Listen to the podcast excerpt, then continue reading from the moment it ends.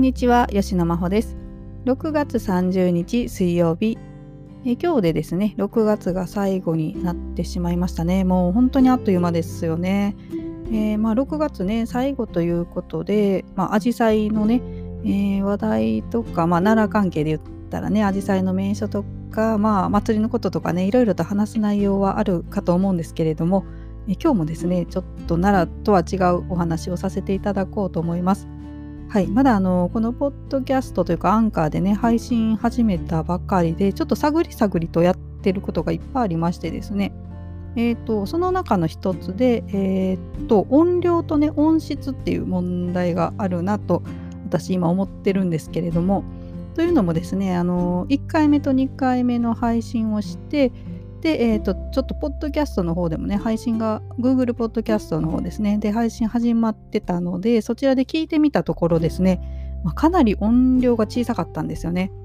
まあ、それまあ、何と比べてっていうとね、周りの方と比べるとかなり音量が小さくって、えっと、私、あの BGM ね、あのアンカーさんの方で撮ったのを、に、えーと、BGM をつけさせていただいて流してるんですけれども、まあ、その BGM にもちょっと負けてるかなっていう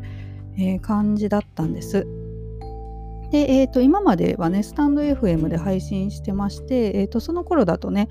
あのスマートフォンで録音して配信してたんですけど、まあ、他の配信者の方もですね、皆さん同じような環境でスマートフォンで録音して配信されてたと思うので、結構みんなね、あのどの放送を聞いても音量同じぐらいだったんですけれども、まあ、ポッドキャストとなりますとですね、えー、やっぱりあのね、ラジオ局の放送、ね、プロの方の放送もたくさん流れてますのであのマイクのね多分めちゃくちゃいいやつで、えー、収録とかされてると思いますし、まあ、音質もね綺麗なんですよねプロの方なんでねその中にまあ私みたいなねあの本当に 自宅で適当に流し撮りしてるようなね、えー、ものの配信が混ざってるとですねもうものすごく劣化して聞こえるという感じだったんですよ。でまあねあの音質とかはねもうどうしようもないんですけれどもせめてちょっと音量だけでもね上げようと思って、えー、と実は1回目と2回目の配信分ちょっとだけ音量をね上げたバージョンで再アップし直しています。はい、でいろいろとこう試してみてですねこのアンカーさんあの配信した後からでもね同じ内容のものとかで、えーと、差し替えたりもできることが分かったので文章もねあの修正も後からもできるみたいなので、まあ、これからもですねあの1回アップしたものをねちょっと修正してまたアップし直すっていうこともあるかと思うんですけれども、えーと、なるべくですね、まあ、音量とか音質とかねちょっとでもまあ素人なりに聞きやすいものにできたらなと思っています。で、えっ、ー、と、まあちょっとね、ごめんなさい、音量と音質の話ばっかりしてるんですけど、えっと、1回目とね、2回目の配信聞いていただいたらちょっとわかるかもしれないんですけれども、あの、えっと、同じようにね、えー、音量を上げてみたんですね。あのパソコン上でちょっとソフトで調整したんですけど、えー、なんですけれどもね、1回目の配信の方が若干音量が大きいんですよ。でこれなんでかなと思って、まあ、考えたらすぐ分かるんですけどあのマイクにね、えー、マイクにどれぐらいの距離で喋ってるかっていうので音量かなり変わるっていうことが分かったので、えー、今回はですねあの結構マイクに近めで、えー、録音をしています。なのでこれちょっと後で聞いてみないとねどんな感じで撮れてるかわからないんですがまああの後でねパソコン上にまた入れて音量調整しなくてもいいぐらいに撮れてたらいいなと思いながら今、えー、録音しているところです。はい、というわけであのこれからもねちょっと試行錯誤はえー、していこうと思うんですけれども、まあ、早くね奈良のお話もちゃんとしていこうと思いつつですね、えー、なかなかあのいい配信環境が整わないなと思いつつやってますので、えー、少しずつね、え改善をしていこうと思います。はい、で、えー、と今ねあの話し始めて4分半ぐらいなんですけどもうちょっとあのお話しさせていただこうかなと思って、まあ、この流れでですねあの私が普段聞いてるえっ、ー、と、ポッドキャストの番組ちょっと紹介しようかなと思うんですね。で、えっ、ー、と、奈良関係で言うとね、今一番私聞いてるのがですね、えー、奈良大学教授の上野誠先生のですね、番組で、えー、上野誠の万葉歌子読みという番組があるんですけれども、これをね、朝聞くのが最近のもう本当に日課になってますね。えーとまあ、これまでのね配信結構な数があるので、えー、と最初からねずっと聞かせていただいてるんです。でまあ、あの番組内容としては上野先生とですねあとアナウンサーの方ですね、えー、毎日放送のアナウンサーの方とお二人でこう掛け合いをしながらですね、えー、毎回一種の万葉集の歌についてですね、えーまあ、いろんなお話を聞かせていただけるという番組です。えー、私のねこの配信、えー、聞いてくださってる方はですねあの奈良のことに興味あること、えー、興味ある方が多いと思いますのでね、えー、ぜひ聞いたことないっていう方はですねこの番組おすすめですので、えー、上野誠の万葉歌子読みで調べると、えー、出てくると思いますので、えっとまあ、説明欄にもねリンク貼らせていただこうかとは思うんですがあすいません外の環境音ちょっと今入ったかもしれないです。えー、で、えー、またあの聞いていただけたらと思います。えー、万葉集についてはですね、またあの別で撮りたいなと思っています。で、えーと、あとはですね、えーと、漫画のラジオっていうね、日本放送の、えーと、吉田アナウンサー、えー、男性の方が、えー、やられてる番組があるんですけれども、これはですね、あのなんか漫画家の方と、まあ、対談してるラジオなんですよね。えっ、と、初回がね、確かあの浦沢直樹さんだったたと思います。ちょっと今見ながら喋りましょうかね。えっ、ー、とね、初回、そうですね、浦沢直樹さんですね。あの、やわらとかね、21世紀少年とか書かれてる、えー、漫画家さんとその吉田アナウンサーがね、日本放送の吉田アナウンサーが対談されてると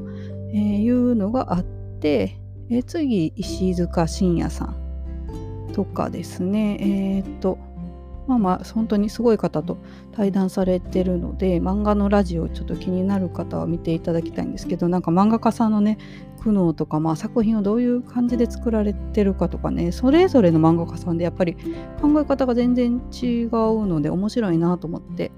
えー、聞いています。はいえーと、あとはですね、まあ、私吉田アナ結構好きなんですよ吉田アナの番組で。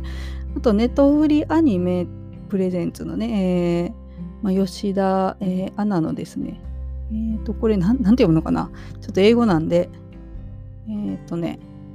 フカ、フカボリックスっていう番組ですね。えー、ネットフリアニメフカボリックスですね。え、この配信もよく聞いています。これはですね、まあ、ネットフリックス